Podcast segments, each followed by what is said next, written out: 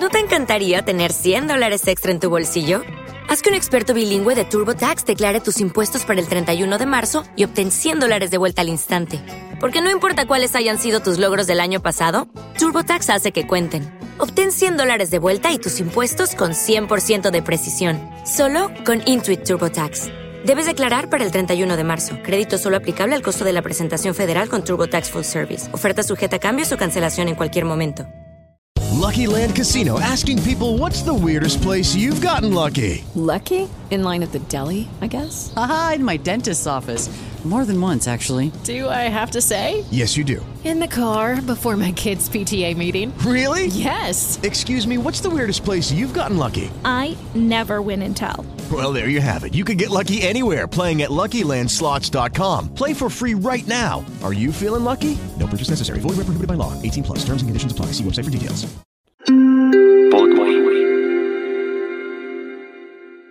Les voy a contar una historia y la historia de hoy tiene que ver con historia. Les decían, eh, ¿a usted le enseñan historia? No, a mí me enseñan sociales. Entonces la gente sí ve, sí ve que ya no les enseñan historia. Él es Felipe Arias Escobar y la historia de hoy tiene que ver con historia porque se trata básicamente de resolver una inquietud y es si de verdad vale la pena hablar sobre historia y tratar de entender por qué este espacio justamente se enfoca en la necesidad de que hablemos y de que comprendamos nuestra historia. La discusión a la que se refiere Felipe surgió a partir de una ley que se promulgó en 1984 en donde se eliminó la cátedra de historia dentro de los currículum o dentro de los procesos formativos de los colegios, pero no para que dejara de existir. A partir de ese momento se integró en la clase llamada Ciencias Sociales, y de ahí justamente el comentario que hacía Felipe al comienzo cuando se le preguntaba a los jóvenes si les daban historia y ellos respondían que no. Sin embargo, hay un antecedente al respecto y es tratar de entender por qué se eliminó la cátedra de historia tal y como existía en ese momento. Hemos pasado por procesos en los que hubo un discurso oficial de la enseñanza de la historia, que se basaba en unos postulados muy cerrados, muy marcados, desorientados por la Academia Colombiana de Historia, que es toda esta idea de eh, la enseñanza de la historia de Colombia desde un enfoque conservador, desde un enfoque heroico eh, desde un enfoque que se centraba pues en, episodios anecdóticos de, la vida de determinados individuos, no de todos los procesos históricos, sino, por ejemplo, los personajes de la independencia. Hemos oído los argumentos del coronel Bolívar y nos hemos dado cuenta de su pasión, de su vehemencia.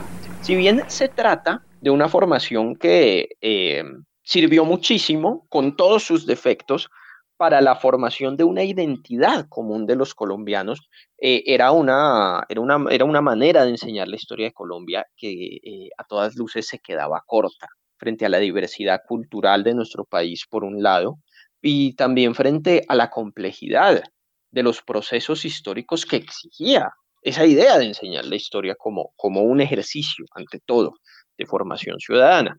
Es así como a partir de los años 80, bajo la herencia de esa profesionalización de la investigación histórica en Colombia que se había dado a partir de los años 60, se propone una reestructuración curricular.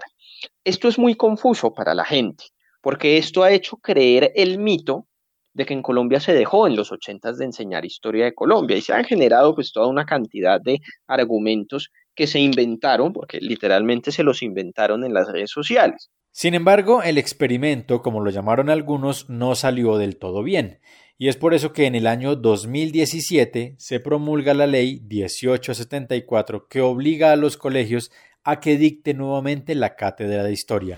Y durante 35 años en Colombia se dejó de dictar la cátedra de historia. Una de las materias de historia volverá a ser obligatoria en escuelas y colegios. Después de casi De cierta manera falló esta manera de enseñar la historia, falló en la ambición falló en la falta de formación de las y los docentes que debían impartir ese, ese conocimiento. Falló de pronto y todavía podemos decir que falla en, la actualidad en una cantidad muy amplia de competencias que se, que se quieren eh, eh, formar con eh, limitaciones muy grandes, tanto de intensidad horaria como de contenidos muy amplios, pues en, un tiempo, en un tiempo muy, muy corto. Entonces, pues, eh, digamos, estas buenas intenciones, de cierta manera, chocaron con una realidad que pues no se vio reflejada también, también en eso. Pero pese a que existe una ley que obliga a que los colegios dicten la clase, es muy común que por parte de los colombianos no haya interés por la historia. ¿Dónde se firmó la primera constitución? La primera constitución, si no estoy mal, fue en Cúcuta, pero la verdad no recuerdo tampoco. Creo que en Santa Fe, Bogotá, acá no, no tengo la, la menoría, la verdad. Felipe tiene un argumento al respecto. No esperemos a que haya un interés del ciudadano de a pie hacia la historia de nuestro país cuando se ha generado una creencia, digamos, en la gente común que la historia es algo que se limita a la historia de las élites.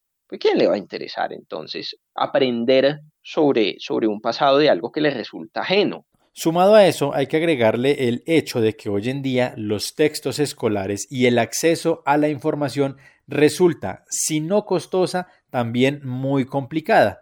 Claro, no es culpa de la gente, porque de la misma forma eh, el acceso, al potencial acceso a ese acervo, ese acervo literario que nos puede ofrecer no solo la historia, la escritura y la enseñanza de la historia, sino muchas otras formas de construir conocimiento, pues el, acceso es limitado. Los solo textos escolares, ¿cuánto vale un texto escolar en Panamericana?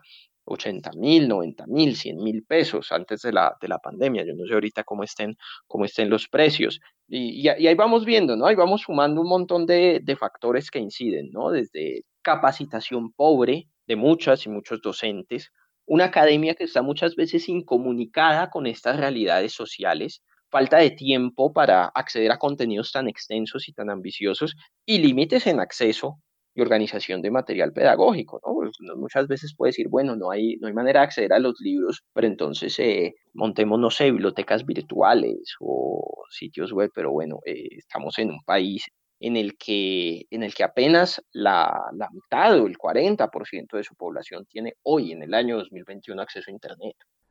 Pero volvamos al tema de la historia, porque cuando nos mencionan únicamente la palabra, empezamos a pensar en versiones, en teorías, en cosas que pasaron hace mucho tiempo, pero que también, con el paso de los años, nos han dicho que han cambiado o que no eran de la manera como nos la habían enseñado.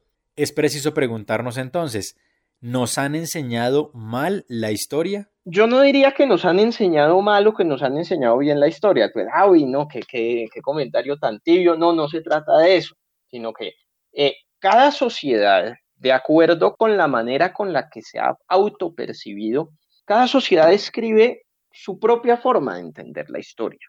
Hoy día para la, mayoría de, de, habitantes de nuestro país, bueno, y hoy día no solamente, sino hace 50, hace 100 años, hace 150 años, la independencia era algo absolutamente comprensible que ocurriera. Hace 200 años no. Hace 200 años la independencia era una opción de otras que podía haber para entender el proceso de organización política de lo que hoy es nuestro país. Ya verás cómo dominaremos estos llanos. Te lo jura tu taita Tomás siempre cumple lo que promete. El hecho de que no haya existido una historia oficial sí nos ha llevado también a creer que algunos acontecimientos inventados, en algunos casos, se han convertido en historia. Pero por eso también es valioso reconocer el trabajo que Felipe y otro grupo de historiadores está llevando a cabo a través de las mismas redes sociales en las que se han inventado este tipo de comentarios para desmitificarlas. ¿Cuáles son entonces esos mitos, esas mentiras que nos hemos creído o que no nos han explicado correctamente? A ver, por ejemplo, el Bogotazo como el parteaguas supuesto de la renovación urbana de Bogotá es un mito. Y es un mito en la medida en que se ha repetido insistentemente por el imaginario popular, se ha utilizado como excusa para, para proyectos finalmente de, de, transformación de la infraestructura de la, de la, de la ciudad ha trascendido a la literatura, a los imaginarios, digamos, en general de, de, de, la manera como se entiende, por ejemplo, el, el, conflicto armado durante, durante ya varias generaciones. Un ejemplo de un bulo, así echándole. La negra Casilda es un bulo. Casilda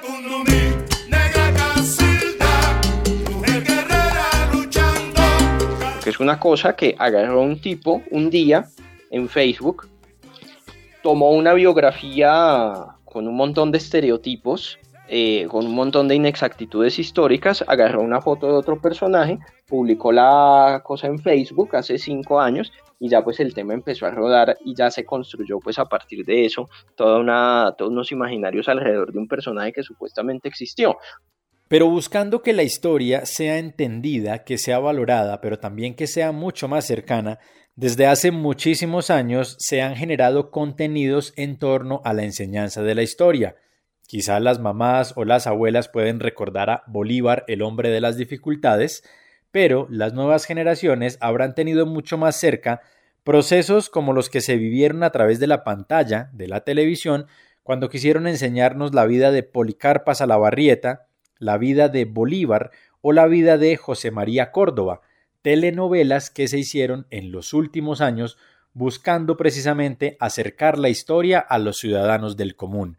Pero si sirven las telenovelas, las series de ficción y todo este tipo de contenidos basados en la historia? Si nos quedamos con la sola telenovela, buenísimo que vamos la telenovela de Bolívar, por ejemplo. No me acompañe si no quiere, pero puede colaborar yendo hacia Cúcuta y así distrayendo a Morillo para que de ninguna manera baje hacia Santa Fe.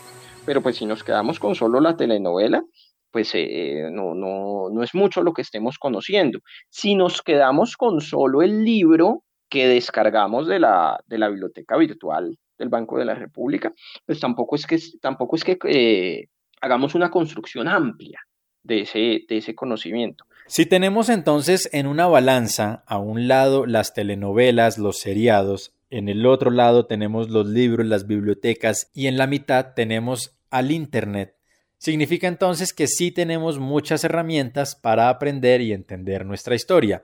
Pero puntualmente, ¿cuáles son esos infaltables si de verdad queremos aprender lo que somos y lo que hemos sido como sociedad? Yo diría, ¿a dónde debemos ir? A las fuentes más amplias y diversas posibles. Afortunadamente hay muchas fuentes accesibles, desde libros. La biblioteca virtual del Banco de la República hace un esfuerzo tremendo de publicar los materiales más diversos. La Biblioteca Nacional tiene también un portal de bibliotecas virtuales donde se pueden conseguir diferentes eh, obras críticas de, de historia de Colombia, y hay muchos proyectos de divulgación que, puede, que, que podemos consultar. Me hago autobombo porque pues, eh, es un gran esfuerzo el que hemos hecho con un grupo muy amplio de colegas desde Señal Memoria de recopilar documentos audiovisuales de la historia de nuestra sociedad, de nuestra cultura, de nuestro país, pero pues también dándoles un enfoque crítico. Quise hacer una pausa al llegar a este cuarto episodio de Rescatando Memorias Primero para entender mucho mejor por qué vale la pena que sigamos abordando este tema. Pero también porque a partir de ahora la idea es que sigamos no solamente encontrándonos en este espacio, sino que la historia esté cada vez más en boca de todos nosotros. Para eso recuerden que mis redes sociales están abiertas, César el de Tavio, a través de Facebook, de Instagram, de Twitter, para que dejen sus comentarios, para que hablemos de historia, para que construyamos la historia entre todos. Porque a propósito de eso, iniciaremos una serie de capítulos dedicados a la afrocolombianidad, como siempre contada desde sus protagonistas. Pero esa es otra historia.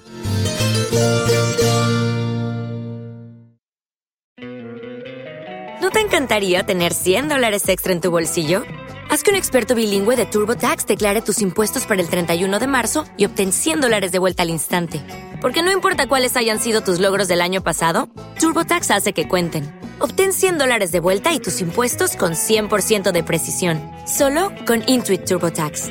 Debes declarar para el 31 de marzo. Crédito solo aplicable al costo de la presentación federal con TurboTax Full Service. Oferta sujeta a cambios o cancelación en cualquier momento. Judy was boring. Hello. Then Judy discovered ChumbaCasino.com. It's my little escape. Now Judy's the life of the party. Oh, baby, Mama's bringing home the bacon. Whoa, take it easy, Judy. The Chumba life is for everybody. So go to ChumbaCasino.com and play over 100 casino style games. Join today and play for free for your chance to redeem some serious prizes. chumba ChumbaCasino.com. No purchase necessary. Void where prohibited by law. 18 plus terms and conditions apply. See website for details.